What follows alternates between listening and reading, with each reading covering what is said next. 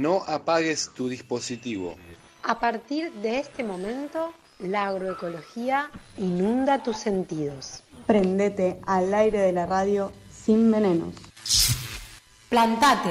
El programa del colectivo agroecológico. Plantate en la tierra que caminas. Plántate en la tierra que caminas.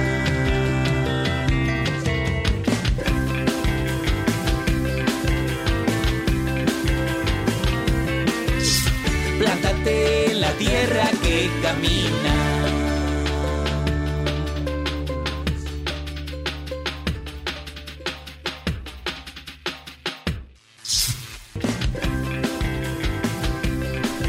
Buenas tardes, buenas noches. Acá estamos para Plantate, el programa del colectivo agroecológico por la 103.9 FM Encuentro la Comunitaria de Viedma. Poniéndole voz al colectivo como todos los martes, acá estoy yo, Ramón. Y por acá Elena. Bien, qué semanita que tenemos, ¿no? Sí, hay un montón de movimiento. Bueno, eh, es el mes de la agroecología. Exactamente, el mes de la agroecología. Así que se viene eh, agitando en muchos lugares del país, ferias, actividades, charlas y demás hierbas. Y acá también, acá también. No, podría, no podíamos esperar otra cosa, ¿no es cierto? Así que, eh, a ver, agarren una virome ahí en casa. ¿eh? Anuncios, eh, viene el papiro. Viene la parte de los anuncios porque tenemos varias actividades para esta semana, además de nuestra feria de siempre, como todos los jueves. Búsquenos en las redes porque también va a estar difundiéndose eso, ¿no? Plantate Agroecología y Colectivo Agroecológico, Facebook e Instagram. Sí, pueden buscar por ahí, entonces se enteran de todas las actividades. Y si no, ahora anotan. Bien. Porque, por ejemplo, Actividades en el mes de la agroecología en la comarca Viedma Patagones. Dos puntos. eso lo pueden poner con negro. Y ahora, por ejemplo, agarrar un rojo. Bien, eh, vamos a empezar con este jueves que tenemos la feria agroecológica, ¿no? Como todos los jueves. Este jueves va a ser en la Plaza Primera Junta. Sí, pasa primera acá enfrente, de 9 a 15 horas. Y en paralelo tenemos la eh, un evento de agricultura y fruticultura biodinámica en la chacra del Nido. Es Bien, ahí en IDEBI. no, en INTA, perdón, en, En INTA, INTA. es. ¿Esa Eh, qué hora es? De, a las 9 horas también. De 9 Está a bien. 4 y media. Así que si alguien quiere ahí tener una jornada para empaparse de lo que es la agricultura, la biodinámica y conocer un espacio rural y, y, y bueno, ya que estamos también, ¿no? Agroecología, consumo y, y- y todo lo que acá difundimos, ahí, jueves 27 en el INTA. Bueno, y la semana que viene también les vamos pasando ya un adelanto, porque el martes que viene, que es primero de noviembre, se va a estar haciendo cerveza artesanal y agroecología, una, una especie de, de charla, de visita, ¿eh? de 9 a 12 horas en La Maroma. Así es, porque la agroecología excede también las frutas y verduras, ¿no? Uno puede consumir agroecológico también cerveza, cereales. Todo puede Iba a ser. decir hongos, pero ya estábamos adelantándola. Adelantándonos, adelantándonos. Adelantándonos. Pero bueno, y así sigue. El jueves 3 también Feria Agroecológica de nuevo en el Fundador. Y el miércoles nuevo recorrida por las chacras agroecológicas de 9 a 12. Vamos a estar igual pasando esta info y la Más pueden buscar adelante. en las redes. Pero bueno, pasado estos avisitos de toda esta semanita de agroecología, Bueno, terminó el, el, el curso eso ¿no? iba a decir, dando. eh, contar eso también, que hoy hicimos cierre del curso de comunicación y agroecología.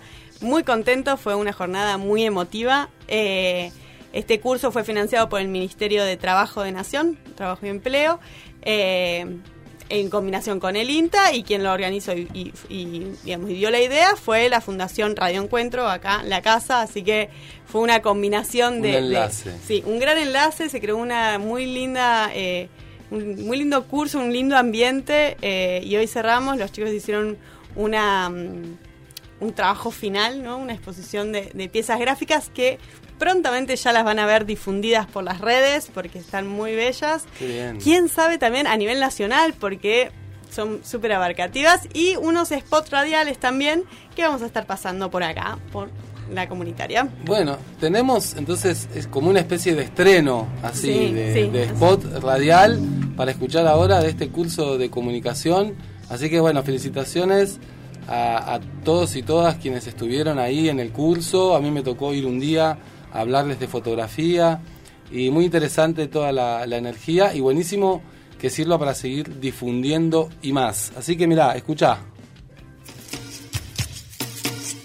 ¿Qué es agroecología? ¿Qué es el consumo agroecológico? El camino de la agroecología implica avanzar y transitar este nuevo paradigma que promueve un profundo cambio en la sociedad. Donde la tierra y su diversidad, la salud y la vida son respetados y preservados con prácticas sustentables para un buen vivir. Consumo respeto. Agroecología es preguntarse quiénes producen y en qué condiciones. Consuma cercanía. Agroecología es priorizar el consumo local y de estación. Consumo esfuerzo. Agroecología es promover precios justos valorando el trabajo de las familias productoras. Consuma salud. Agroecología es producir sin agroquímicos, cuidando a las personas y al medio ambiente. Consuma conciencia. Agroecología es reciclar y hacer un uso responsable de los bienes comunes. Consuma calidad. Agroecología es aceptar que las frutas y verduras no son estandarizadas ni uniformes. Consumo amor. Agroecología es establecer vínculos empáticos entre productores y consumidores. Consuma agroecología. Consuma agroecología.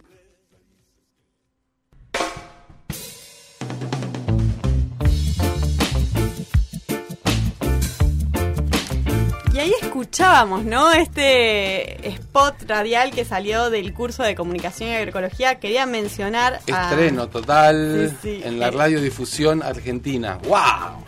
Quería eh, mencionarlos a quienes estuvieron detrás de, de- Dale, de esta, sí. de esta creación bellísima. A Valeria, Paulina, Sebastián, Mercedes, Maru, María Marta, bueno, Julieta, Silvana y Valeria que estuvimos ahí en la parte de, de capacitación, por así decirlo también, ¿no? Eh, bueno, bien. Sí, la verdad Qué que bueno. bellísimo. Y Todo eso es agroecología. Todo eso es agroecología y qué bueno que se siga compartiendo la comunicación. Y bueno, hoy tenemos unos invitados que ya están acá, igual después los vamos a presentar. ¿eh? Zetas de Curdulebu que vienen ahí con este trabajo de, de los hongos, de las setas, ya nos van a contar, las gírgolas y microvegetales. También está la mora también. Así que nos van a contar cómo es la producción de, de eso, ¿no? Sobre todo y micro vegetales, que ya estábamos charlando un poco por de curiosos que somos, ¿no? Pero eso, bueno, ahorita nomás en el segundo bloque y en el tercer bloque, recetario estacional, como siempre, Alicia. Así y hoy, es. Una receta de gírgolas, ¿no? Por supuesto, para saber cómo cocinarlas. Vamos a estar, eh, nos va a estar contando cómo hacer milanesas de gírgolas. Como siempre, simple, rápido, pocos ingredientes. todo lindo. que- Bueno, y nos vamos escuchando acá a, a un músico local de la zona que estuvo tocando hace poquito de proyección nacional, el señor Lisandro Aristimuño. Este tema, How Long, estuvo lindo el concierto el sábado, así que ahí va la musiquita. Ahí vamos. treparme la madriguera. ¿O acaso también se paga? Acaso también se paga? Dormir fuera de estación. Rezar a quien yo más quiera. ¿O acaso también se paga? ¿O acaso también se paga?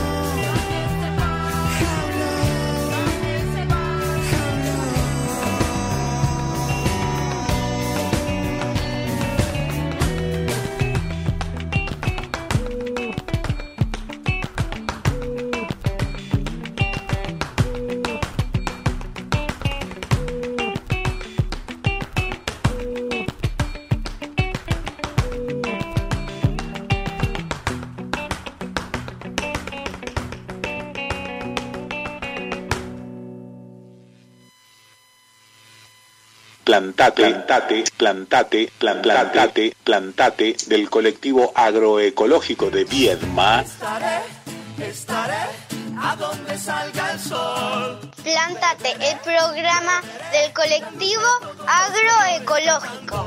Todos los martes a las 20 horas por la comunitaria. Plantate. Plantate, plantate. corazón. La tierra nos que es de nadie.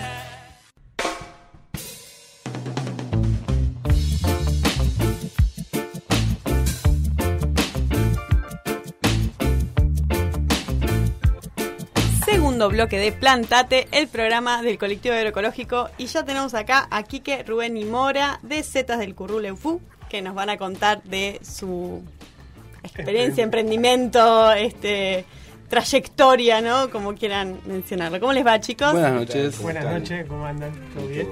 Gracias por invitarnos. Eh, muchas gracias por la invitación. Bueno, como siempre, primero comentar de cómo nace, ¿no? Esto de Zetas de Currule Ufú, que cuál fue ese camino a transitar, qué lo lleva a esto. Eh, nace en octubre del, eh, del 20 eh, con una charla con Sergio Arriaga. Nosotros Ajá. estábamos haciendo huerta natural. Y en esa charla sale Sergio de que había pedido unas semillas, que en realidad unos micelios, no, no semillas, a, a lo que viene a ser este el laboratorio de Nukem. Entonces, eh, hablando así, podemos hacer, eh, la idea era hacer varias cosas en la huerta, entonces podemos hacer gírgolas en tronco. Y salió ahí, quedó ahí, y después Sergio viene más o menos entre febrero y marzo del año pasado, eh, diciendo si queríamos participar en lo que viene a ser en una charla que se iba a dar de Gírgola, de Plorutus Sustratus, en Bahía Blanca Ajá. que la dictaba también el CERSO de Bahía junto con otros productores que están en Bahía Blanca, que son tres. Eh, está lo que viene a ser Fungicop, que es una cooperativa recuperada. Después estaba La Granja, que eran unos chicos que estaban haciendo gírgola y también tenían la venta de lo que vendría a ser frutos secos y todo eso. Y habían otros chicos más afuera de Bahía, eh, también produciendo gírgola, que no me acuerdo cómo se llamaba ese emprendimiento, pero un emprendimiento grande, ¿viste? Entonces de ahí sale, le- cuando empezamos a mirar los primeros dos emprendimientos, no Fungicop, de la cooperativa, El CONICET.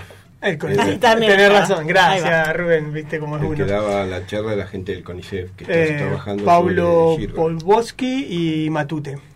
Eh, entonces, bueno, habíamos visto dos de los dos, de las dos producciones de Gírgola.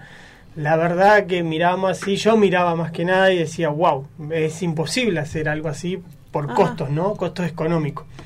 Hasta que llegamos a Fungicop. Cuando miramos Fungicop dijimos, wow, se puede, Sí, se todo puede. se Ahí puede, bien. podía. Me encanta, es, es una cooperativa de mujeres que terrible y terrible lo que están En haciendo. galpón ¿En dónde está ubicada en Funchico? Bahía, en Bahía Blanca. Ah, en Bahía. En una de las salas del ferrocarril. Del ferrocarril y ahí están produciendo gírgolas.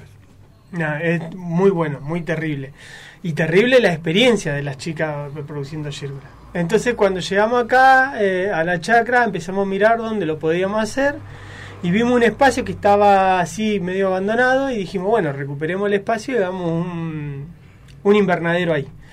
Ahí sale la idea de hacer un, un invernadero bioclimático, en donde hicimos este, un pozo canadiense eh, y también eh, una estufa chucana vaporera, que esa la hicimos con Gastón Larraya. Ah, pa. terrible, terrible proyecto de la chucana esa, porque nosotros lo que queríamos era que salga el calor desde el piso hacia arriba eh, para, para lo que viene a ser invierno y tener mucho vapor.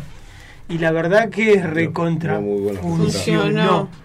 Muy buen proyecto fue ese de, de, de la chacra.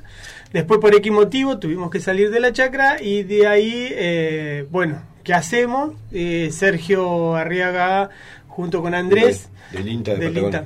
INTA. Nos permitieron usar el espacio y poder experimentar en, en el espacio del INTA de Patagonia. Ajá. Sí, justo mencionar que Sergio estuvo acá presente la semana pasada, así que Ah, quien quiere conocerlo y saber lo que están haciendo desde Patagones, que nos busquen en Spotify. Ahí está. Y bueno, y de ahí también salió de hacer, eh, de hacer otro invernadero en la casa de mi mamá en el barrio en donde nací, ¿no? De ahí sale un invernadero en donde dijimos, bueno, ¿qué hacemos? ¿Cómo tratamos de tener muy poco gasto de energético, ¿no? Tanto de luz, de agua, de todo. Y salió un invernadero que la verdad estuvo muy bueno. Eh, tuvimos unos pequeños problemitas que no le encontramos la vuelta de lo que viene a ser este la circulación de aire, que eso nos perjudicó un poco. Y bueno, y ahora estamos mutando todo de nuevo, Bueno, ¿no? para, para que sepan contarles que un invernáculo para gírgolas no, no tiene la misma función que un invernáculo para, para plantas. Producción vegetal. Producción vegetal. Acá tiene que ser doble nylon, aislado, porque no tiene que entrar el calor en, en verano y no tiene que escaparse el calor en invierno. Claro. Eh, cumple otra función. Claro. Y todo lo que estamos haciendo es base de, de prueba y error, digamos. Más allá que hemos visto ahí en, Pata- en Bahía Blanca el tema del doble nylon, que no teníamos ni idea del Hmm. famoso doble nylon, o sea, doble capa de nylon para que haga una capa de aire entre Ahí va. para que conserve o, ma- o mantenga la temperatura. Como son los termos, digamos, ¿no? Exacto, una cosa así, para mantener y después eh, el tema de ventilación y todo eso, bueno, todo investigando, digamos, hasta que llegamos a lo que él hizo en, en la Casa de la Madre, que tiene un sistema de ventilación que a su vez este, desparrama humedad, porque lo principal para la producción de hongo es mantener una temperatura constante y una humedad constante, sea verano o sea invierno. Eh, ponerle la- las temperaturas no nos puede variar entre en verano no más de que la idea de 25 26 grados si no ya estamos teniendo problemas con los que es tricoderma que es otro hongo que se come al, al Claro. entonces tenemos que lograr ese nivel. Y en invierno podemos llegar a bajar hasta 10 grados, no más de eso, porque si no el crecimiento es más lento. Entonces tenemos que tener un rango de entre 10 grados a 25 grados, 26, no más de eso. Y la humedad que nosotros estamos buscando es una humedad óptima de más o menos 70% humedad. Que hasta ahora no podemos llegar a un límite de decir, bueno, nos, lo mantenemos contacto en este en esta humedad porque siempre o se nos va al 90%. Y Es bueno, más difícil. eh, se nos baja como nos está pasando en el INTA, que todavía no le pudimos encontrar la vuelta. Se nos baja un 43% de humedad, que eso es perjudicial porque se nos va secando los primordios. Claro. Entonces, eh, tenemos ahí explicarle a la gente también que nosotros no hacemos gírgolas en tronco, nosotros hacemos gírgolas en sustrato. Son dos formas diferentes. Ajá. Entonces, también eso conlleva a que eh, las técnicas que nosotros tenemos que usar tanto en invernadero como en lo que viene a ser riego y humedades y calores son totalmente diferentes a lo que viene a ser tronco. El tronco es mucho más, no voy a decir fácil, pero es mucho más ágil para hacerlo. Y temporada. Y es temporada. Eso iba, eh, a eso quería llegar un poco la pregunta que me surgía.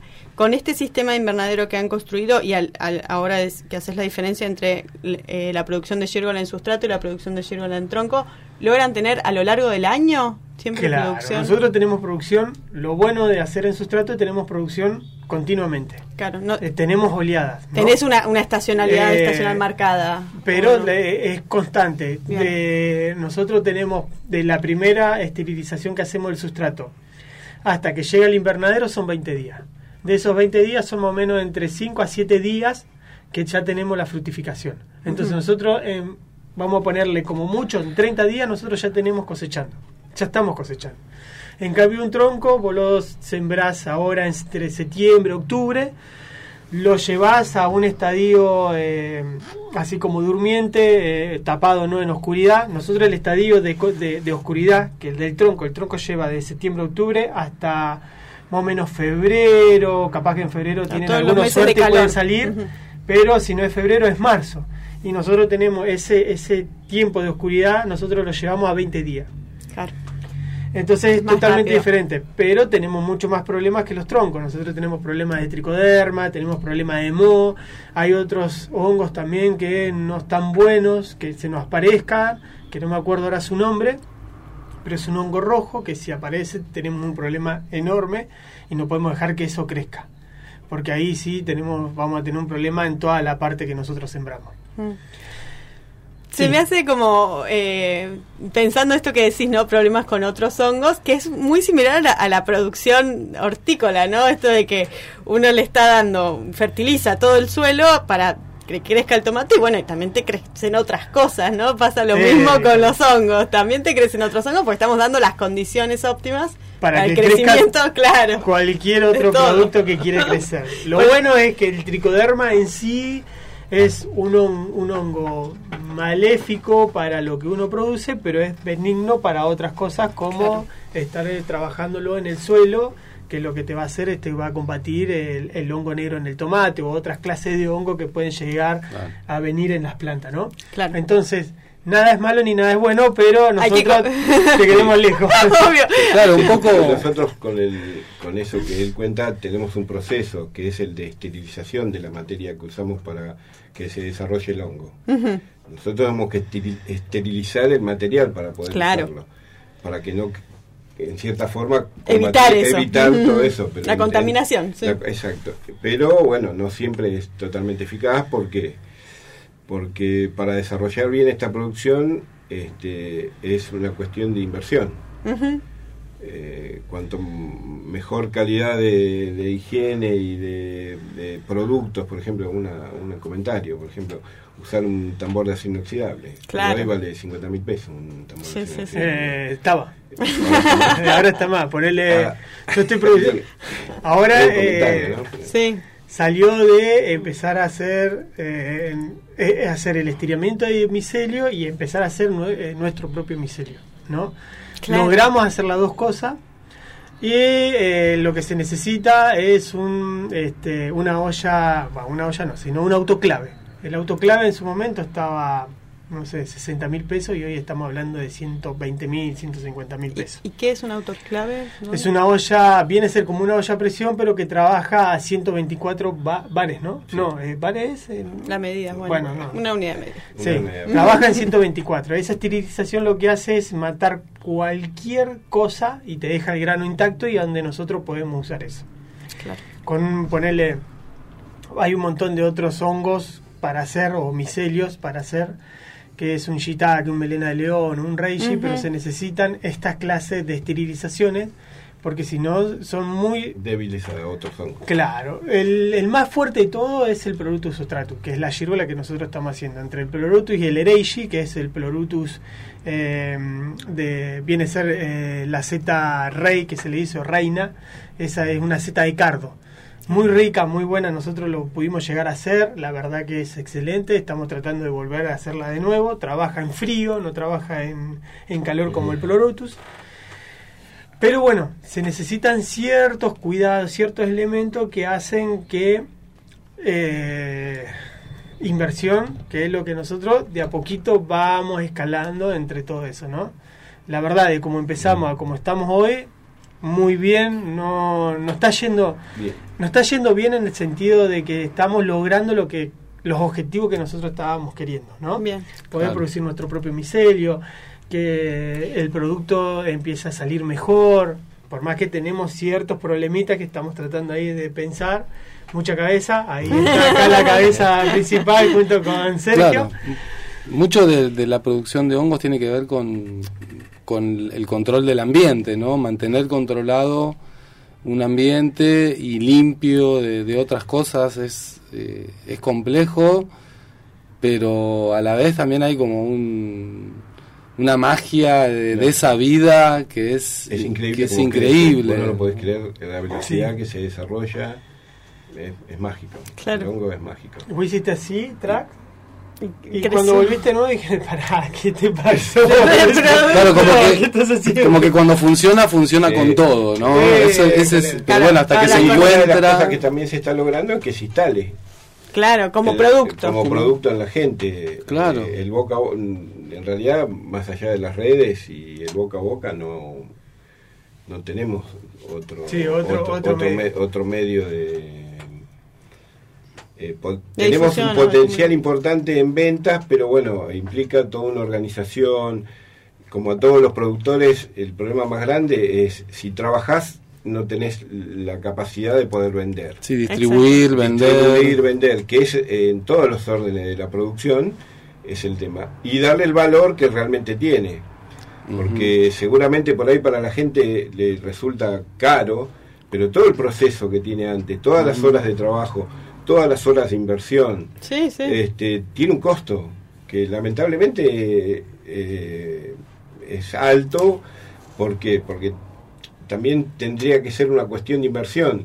Si hubiera una mayor inversión en la producción eh, saldría menos es como es- Sí, de, de eso hablamos también mucho acá, de lo que es el precio justo. El precio Exacto. justo tiene que incluir todo todo ese esfuerzo y todo ese riesgo también, ¿no? Que, Sí. que implica muchas veces en cuando uno está haciendo algo nuevo, que, que está aprendiendo, que... Sí, también valorar, digamos, el valor de, de un alimento sano y súper poderoso como, como Sí, sea, Es un alimento Nosotros que es una maravilla, entonces, bueno, valorar en su eso momento también. hicimos el Reishi.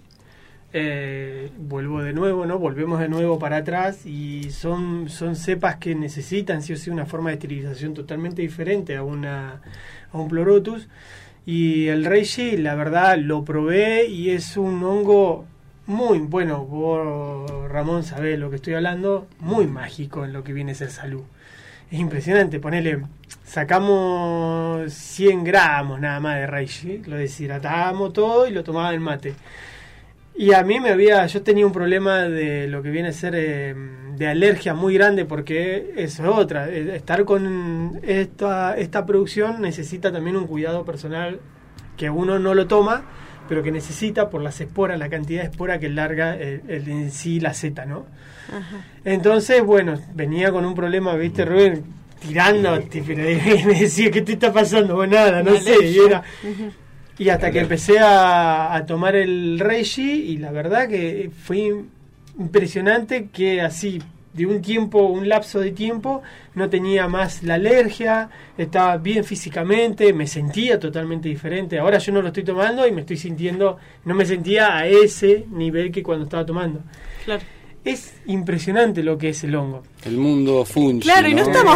y nosotros siempre acá hablando de agroecología también hablamos de lo que es el, el- el consumo de agroecología, viendo en esto, en las prácticas de consumo que uno tiene, que uno dice, bueno, frutas y verduras, pero también incorporar legumbres, incorporar hongos, ¿no? Que uno en, en la dieta común no lo tiene a veces este, incluido, y es esto, tiene un montón de beneficios que, que a veces desconocemos y está bueno también difundirlos. Está muy bueno ponerle el, el pleurotus, te, te trabaja, ponerle en el colesterol, te baja el colesterol, eh, te aporta vitamina eh, B12, B9, eh, ABC, eh, es- después también este está como así o lo están buscando. Yo esto es todo por investigación que uno iba haciendo a medida de qué es lo que estamos produciendo no porque tenemos que saber qué es lo que vamos a dar eh, de comer no y en esta investigación también se estaba hablando cualquier eh, fungi que esté hoy en consumo eh, trabaja eh, contra el cáncer, ¿no?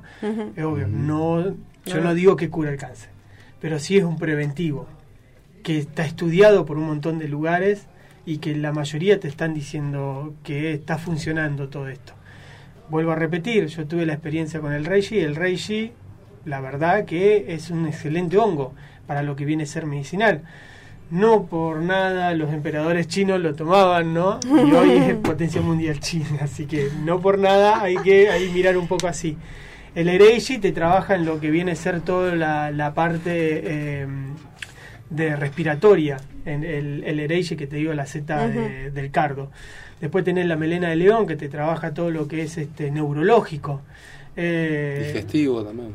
también, después también tenés el shiitake. Yo estoy hablando de hongos que se producen a base de sustrato. ¿no? Claro. Vos tenés diferentes estilos de sustrato. Ponele, yo lo que estoy hablando es de sustrato de madera o paja. No estoy hablando de sustrato de compostaje, que ahí estamos hablando de otra de clase de hongos, hongos. claro. ¿no? Eh, entonces después tenés el shiitake, que el shiitake es mucho más eh, fuerte que un pleurotus en lo que es medicinal. Entonces es impresionante todo lo que se lo que se está dando con esta con este esta forma de cultivo que la verdad que está muy buena. Y bueno, y desde ahí, de esa base, era como también eh, empezábamos a, eh, ¿cómo se dice?, Eh, fusionar ciertas cosas. En esa fusión venía o el forraje verde hidropónico o Vamos, Lo vamos que- a contar un poco la experiencia. del Vamos a nuevo- segunda- De se- la- segundo producto. segundo producto que fue lo que dijimos, forraje verde hidropónico o eh, bro- eh, brotes no, sino microvegetales porque vamos. son dos cosas totalmente diferentes. En realidad empezó porque cuando el- el- la bolsa de sustrato eh, deja de funcionar es un, un sustrato que queda. Claro, Dijimos, ¿qué podemos. ¿qué podemos hacer con el sustrato que cuando deja de producir hongos, qué hacemos con eso? Y se había ocurrido lo de primero lo del El forraje, forraje. verde hidropónico y después investigando dijimos, bueno, mira, podemos hacer microvegetales. Que a su vez, antes de hacer los microvegetales, estamos haciendo una experiencia con hidroponía Ajá. que eh, en realidad el invernáculo que, nos permiten usar en el INTA, que lo reformamos todo en este, en este último proceso, dejamos una parte para poder hacer hidroponía, para hacer un, experimento ahí, un avance de un sistema hidropónico. ¿Mencionamos un poquito lo que es hidroponía? Ah. O Ah, decimos produ- dale. producción, eh, no usan tierra, ¿no es cierto? Claro, Es base sobre- de agua. Bueno, a ahí, base de ahí agua él es el que más Claro. así investigó en Sí, lo que viene la se, hidroponía. que se usa un sustrato de minerales que pueden ser Claro. naturales en agua que está en circulación eh, y son, las raíces toman el, Claro, la- el lo- alimento lo- que necesitan a a través del agua. agua. Tiene sus muchas ventajas la hidroponía por, porque el- cuando vos la hemos comprobado que la planta, por ejemplo, de lechuga, que es lo que, que estuvimos viendo, que hay unos chicos en Patagones Sí, que hay dos, producen dos productores de productores hidropónicos eh, muy importantes verdad, de, sí. de- de hidroponía en Patagones, este, que esa planta dura mucho más que la de convencional, digamos. Ajá. Vos la cortás la planta y la lechuga dura un determinado tiempo. La hidroponía en su bolsita, en una heladera, dura mucho más tiempo. Claro. Y fresca. O sea, es como un, un plus que tiene eh, la hidroponía.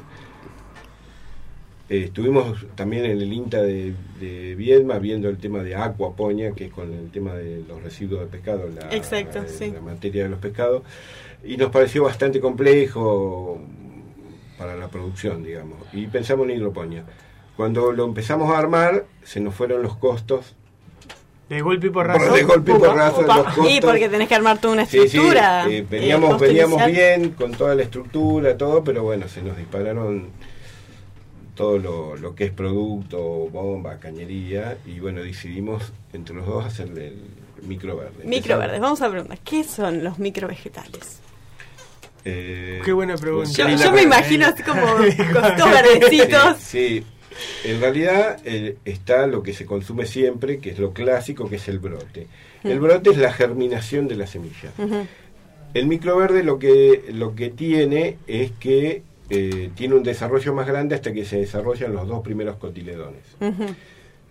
Que por lo que tenemos leído y visto, tiene, tiene una capacidad muy importante de, de concentrar vitamina y minerales en ese Y fibras. y fibras en ese pequeño proceso. Claro, ahí está todo. Está, en el sabor está tremendamente concentrado este, y está comprobado, o sea, lo, lo que hemos leído, tampoco somos expertos en, en En esto, alimentación, y, pero bueno, buscamos por lo, que, mucho. por lo que hemos leído también tiene antioxidantes eh, y mucha gente que se alimenta a través de licuados a la mañana de... Lo usan, claro, de lo usan para eso. soja, eh, no, soja no. Sí, en eh, búsqueda de este, clorofila, ¿no? Claro, de otro eh, tipo de alimento lo usan mucho en licuados. Maíz, ejemplo. trigo, eh, alfalfa. Todo se puede hacer. y Eso iba a decir, ¿y qué. ¿cuáles son las semillas que usan para hacer eso? O digamos Hoy- que, que, que- Hoy estamos haciendo investigación. Ah, O sea, estamos, estamos trabajando. Hicimos muchas pruebas, por ejemplo. Eh, de distintas de cosas, digamos. distintas- tenemos- diferentes- hicimos de rabanito, de, de, de puerro, de cebolla, de remolacha, que nos encanta la de remolacha por- porque tiene Ay, un color hermoso. Perejil, albahaca. Perejil, albahaca, rúcula. Este, Lechuga. lechuga. Lo que pasa que lo que comprobamos es que tienen un- muy distintos tiempos Claro. y ahí ya tendríamos que tener otro orden dentro del invernáculo. Bueno, En todo proceso proce- de investigación. Exacto, porque los tiempos son distintos y el lugar, eh, hemos descubierto el tema de la luz, bueno, cosas. teniendo También que estos segundos microvegetales es para usar un, un- lo, lo que se descarta de los hongos o entendí mal. En, en principio, En principio sí. fue Claro, En claro, o sea, como el- también para- la punta del disparador de hacer esto Fue fue, el eso. sustrato. Claro. Después, el sustrato no tenía la suficientemente energía, digamos, para desarrollarlo rápido. Lo desarrolla. Claro. Pero vos Va en, este, lento. en esta Ah. producción lo, lo importante es en poquito espacio producir rápido, eh, Claro. en, en Poco tiempo. poco, eh, en poco tiempo mucha cantidad. digamos. Claro, claro, porque me imagino como Eh, un pancito así con sí, todos todo, verdecitos, sí, así como un pastito. Bueno, eh, eh, eso es lo que empezamos a mirar. El espacio que era que iba a ser de lo que viene a ser eh, la hidroponía es un espacio de 2x2 más o menos. Sí. Claro. Entonces nosotros estábamos mirando qué es lo que se podía hacer para hacer ese intercambio. En este tema de decir, bueno, el forraje verde hidropónico, todo también es a base de decir cuánta agua vamos a utilizar nosotros. La idea es utilizar la menos cantidad posible de agua y desde ahí tener una producción óptima, ¿no? Claro. Eh, es todo también a base de, de una conciencia que estamos tratando de encontrarle la vuelta para todo esto. Claro, sí, también la, la, la pata sustentable ¿no? Eh, del, del proyecto. Sí. Sup- Y- Súper súper importante que, que, que la mayoría de los proyectos que venimos entrevistando van por ese camino. A algunos les cuesta más, otros les cuesta menos, algunos alguna cosa todavía tienen que seguir comprando, otros ya se fueron abasteciendo. Y eso es, es, es muy muy importante, me parece, cuando hablamos de, de agroecología, de, eh, eh, porque bueno, a veces hay cosas que todavía se siguen comprando, pero hay que ir en el camino de, de poder Ir este, achicando todo eso, achicando to- eh, to- todo eso, todo ese tipo de, de gastos, ¿no? Eh, no, no sé si de gasto, sí es decir, achiquemos eh, lo que viene a El ser... uso de un recurso natural. los- Claro. eh, y también eh, eh, poder decir cómo reutilizamos ciertas cosas sin que... La idea es, por ponerle, la idea que uno que, que tenemos es este decir, bueno, desde acá a un tiempo no utilizar más bolsa. Nosotros estamos utilizando bolsa para el sustrato. Y la idea es utilizar baldes para el sustrato. Pero eso lleva una investigación que le tenemos que encontrar bien la vuelta Para para, no- esterilizar. para esterilizar el balde, para estar... Qué bueno, qué bueno ese proceso de investigativo, ¿no? Porque también le da le da raíz, Sustento. Eh, le, da, le da sustento, ¿no? Bueno, al- lo al bueno de todo esto, que a veces la, la que tenemos acá con Rubén, es ponerle, yo lo tomo como un juego. Y, y hacer lo que gusta eh, da para investigar esto. Es obvio que hay una realidad que es que es obvia, que es, se necesita la plata para hacer todo el resto, Es parte de la sustentabilidad. eh, y que es, fuerte, porque sin eso no podemos hacer absolutamente nada, nada. Mm. Eh, bueno, no eh, pasa hoy con los microvegetales. Y bueno. Hoy, por ejemplo, eh, investigando sobre eso, eh, si podríamos eh, estirarle las horas de luz, por ejemplo, Se está durmiendo. Mora tiene sueño. eh, estirar las horas de luz, que sería mucho más rápido, Claro. la producción sería más, más, más rápida. Pero bueno, lo que decíamos de investigar, hay un momento que, que es la charla que siempre tenemos con él, es que en un momento tenemos que dejar de investigar y empezar a producir. Bueno, eso que hablábamos de tener que estar en, en todos lados, ¿no? Investigar, Eh, producir, Ahí hay otra pata, ¿no? Eso. comercializar, vender. Es bueno. difícil estar en todos lados. ¿Cómo lo busca la gente si alguien quiere Eso. comunicarse con ustedes en redes? ¿Cómo pueden En buscar? Facebook es este, Z del Currulufu y Zetas que con S. Eh, Claro. Y lo que viene a ser este Instagram es eh, hashtag eh, Currulufu. Bien. Ahí Bien. nos buscan y si no 2920-290190 que es el, el celular que tenemos para los pedidos y todo eso.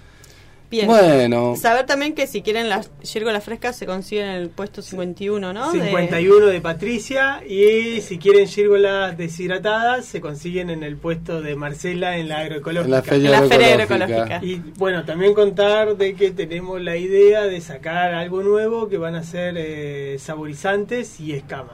También vamos Bien. a ir en esa investigación de que tengo que ir a tu casa por el tema del Tenemos que- horno, que tenemos que que- deshidratar verdura, que habíamos Tenemos- quedado un habíamos tiempo. quedado, bueno. Acá, sale todo al aire. Sigue el proceso de Claro, que- investigación. Que hicimos en el proceso de investigación, que lo hablamos Bueno. un día y después, bueno, por X motivo no nos podemos comunicar. Pero bueno, ahí acá Ramoncito tiene el horno deshidratado y la idea es poder deshidratar e investigar a la vez. Por todo ese eso. camino. École. Bueno, compañeros, gracias por venir. Gracias, por invitarnos y por este Y los invitamos al que quiere eh, conocer el lugar, el INTA de Patagones está, Está abierto, abierto. a la mañana. El que quiere ir a ver la producción, lo que se está haciendo. Este, Están bueno- invitados eh, para que vayan a mirar y cómo, cómo A conocer, vamos ¿no? Porque haciendo- es un mundo nuevo, el mundo Sí. fungi. Sí, muy Y los dos los dos mundos son nuevos. ¿eh? Eh, hoy yo no ponerle patagones, tanto patagones Viedma, microvegetales no están haciendo. Capaz que algo de brote sí.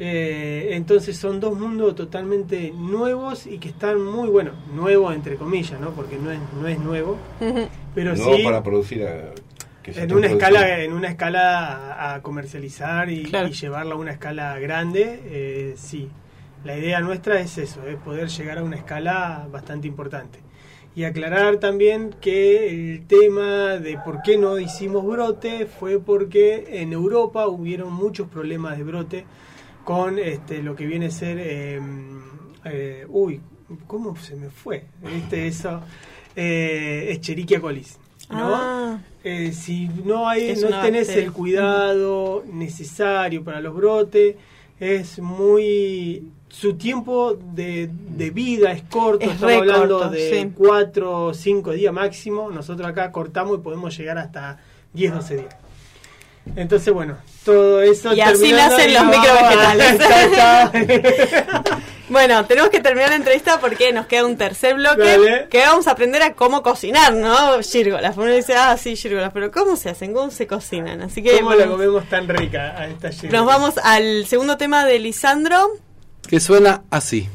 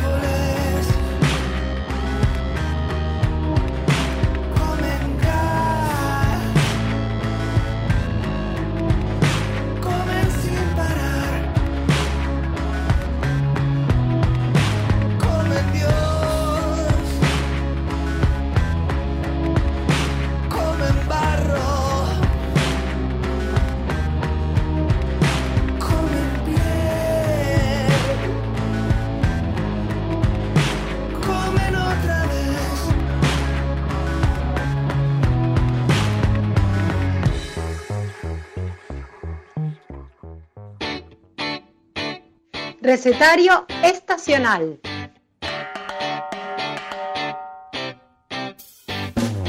Propiedades de las frutas y las verduras. Conservas, fermentados y preparados sencillos. Anímate a crear en la cocina con lo que la tierra te da en cada estación. Comidas saludables con productos locales. Comida por estación da el mejor sabor. La vida me enseñó a ser un buen guerrero, a defender mis ideas y pensamientos. Me enseñó a comer con cuchara, a compartir la comida con la persona amada. Tercer bloque de Plántate. Compartir la comida con la persona amada y con el recetario estacional y con Alicia que ya está en línea. Buenas noches Alicia, ¿cómo va? Hola, ¿qué tal? ¿Cómo Hola. andan? Buenas noches, buenas noches a la audiencia. Bueno, qué lindo lo de las círcolas. Sí. Me atañe muy cercana porque estoy intentando cultivarlas en la chacra, pero bueno, el primer año fue un poco de experiencia, de experimentar. Lo que sí comí un montón de círculas, no se vendió ni una porque todas fueron a parar. Es producción familiar. Al- todas fueron a parar al- Autoconsumo, producción para autoconsumo. Qué mejor. Ah, pero Qué satisfactorio que es. hermosura, Qué placer, porque aparte generalmente si uno las compra, bueno, uno compra la bandejita, pero cuando podés ir y cortar un racimo hermoso Ah. de, de círgolas y llevarlas recién cortadas a la cocina, bueno, es un placer. Y, y, los, y un montón de beneficios, ¿verdad? Nutritivos y de la salud, como contaban los compañeros recién. Bueno, en esto digo, la verdad es que el consumo de círgolas, sobre todo aquel que no consume tanta carne o, o bien como sustituto de la carne, la verdad es que tienen un aporte fantástico de nutrientes. Así que, eh, y tienen una textura que, sobre todo las círgolas, que son bien nobles a la hora de usarlas en una símil carne vegetal, digamos. Entonces, bueno, es, es, es muy es una textura mucho más firme que otros hongos. No es lo mismo un hongo de Claro. pino que, con, que consumir las círgolas, que incluso grandecitas son bien firmes. Uno las puede poner en la plancha. Bueno, Uy, Qué rico. eh, ya me dio hambre, Alicia. No, no son increíbles.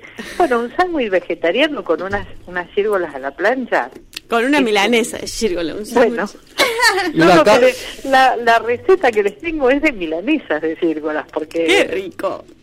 Acá Bueno. del otro lado del vidrio están Kiki y Rubén todavía que festejan eh, ca- ca- cada palabra de sobre las gírgolas.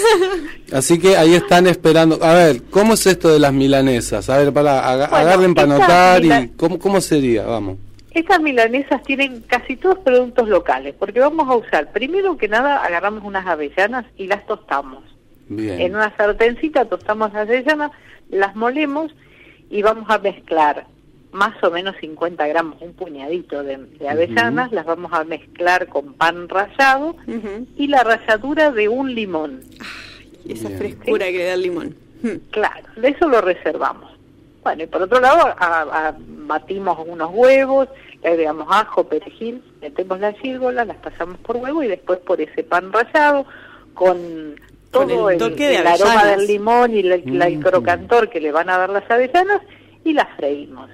Son exquisitas. Puedo asegurarlo porque he comido un montón.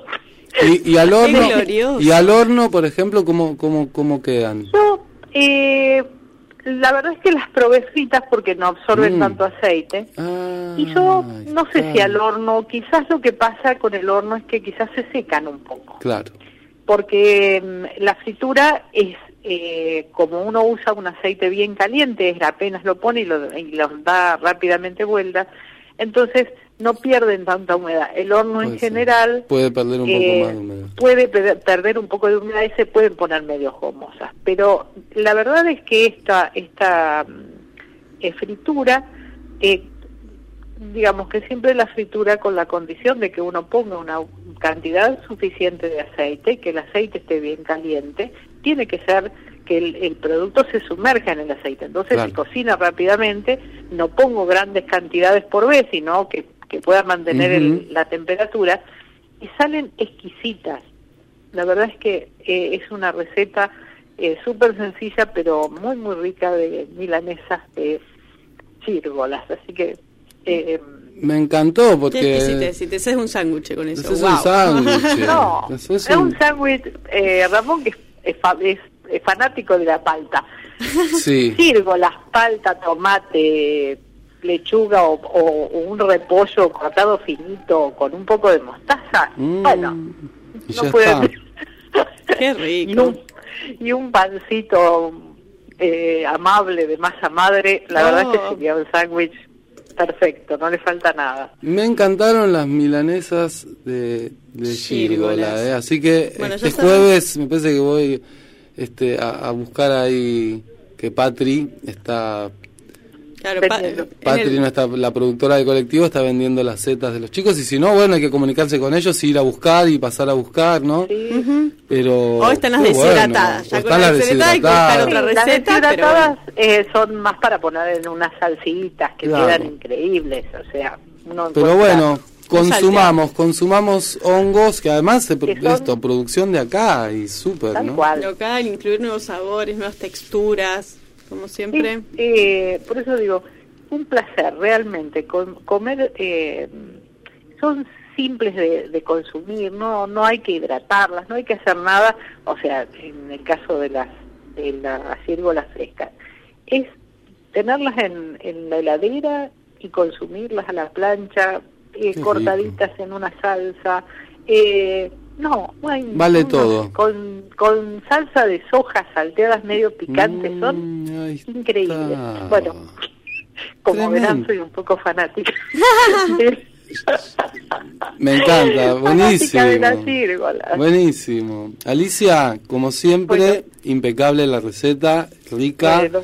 La pueden buscar luego en nuestras redes de Vamos a Plantate. subiendo ahí en Siempre Plantate estamos. Agroecología. Perfecto, bueno, que las disfruten y mm, eh, nos estamos hablando el próximo martes. Así es. Así es. Bueno, No. adiós. Chaucito, gracias Alicia. Y así pasó el recetario estacional. ¿Y dónde lo escuchaste? ¿Y dónde va a ser? Acá, Plantate. el programa del colectivo agroecológico. Y habíamos escuchado Comen de Lisandro Aristimuño con Woz. Así es. Y nos vamos, nos vamos con otro tema de Lisandro, cerrando. Canción de Amor, Lisandro Aristimuño. Porque todo esto se hace con amor. Y sí, y además, dale. Agroecologizate. Pido que las noches no se quiebren en tu luz y que las ventanas sean grandes para el sol. Cuando los almendros no se pasen de estación, buscaré más flores para darte mi canción de amor.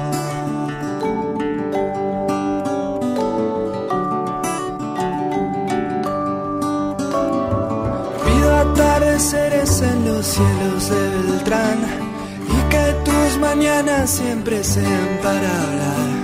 Cuando los jardines no se pasen de estación, buscaré más flores para darte mi canción de amor.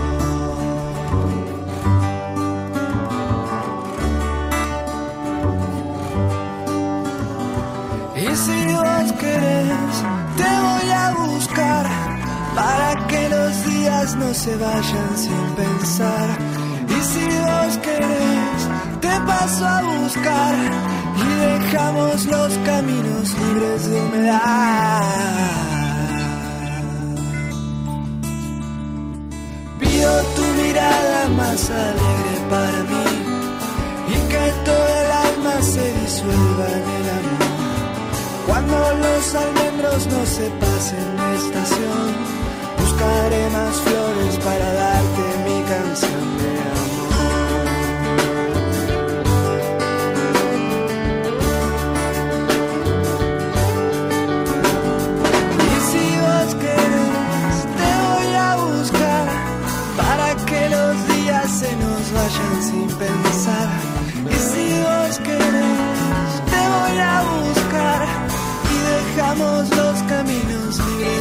errar.